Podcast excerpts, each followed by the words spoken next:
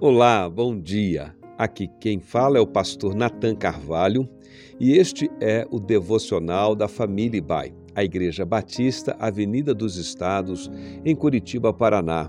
Hoje é segunda-feira, dia 14 de agosto de 2023.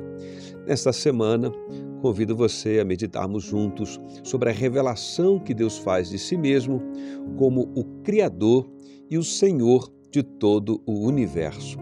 A leitura bíblica de nossa primeira reflexão está no livro de Gênesis, capítulo 1, versículo 1. No princípio, criou Deus os céus e a terra.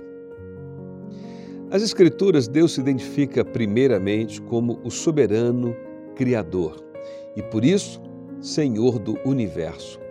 A mensagem do Evangelho, o seu propósito de salvação do ser humano, é melhor compreendida quando entendemos esta verdade de que Deus é o Criador de todas as coisas e Ele tem um propósito para todas as coisas. No texto que lemos, a afirmação de que Deus criou os céus e a terra não está apenas fornecendo uma explicação sobre a origem da vida e do universo criado como nós o conhecemos, mas apresentando a Deus como um soberano, Senhor e dono de todas as coisas por direito de criação. Está também situando já o lugar do ser humano neste conjunto da criação e orientando, em termos gerais, o nosso relacionamento com Deus.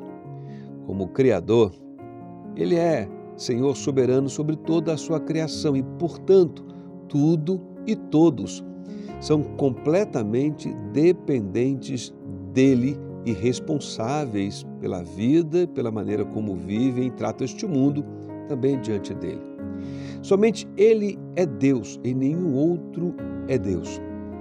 Ele não compartilhará sua glória com nenhuma coisa criada.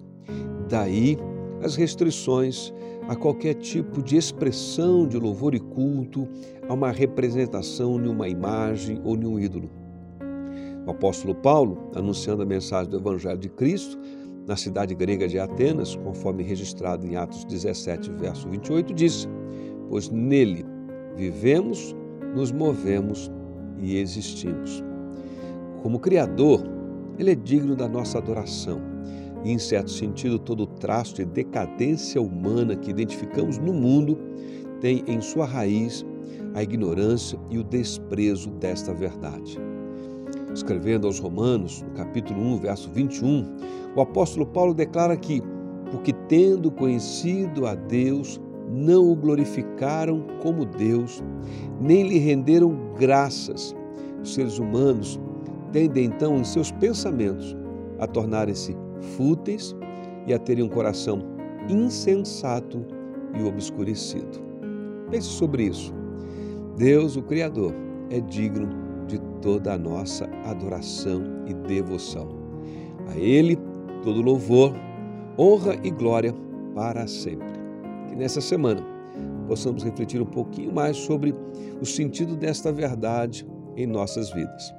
Desejo a você uma segunda-feira abençoada de louvor a Deus.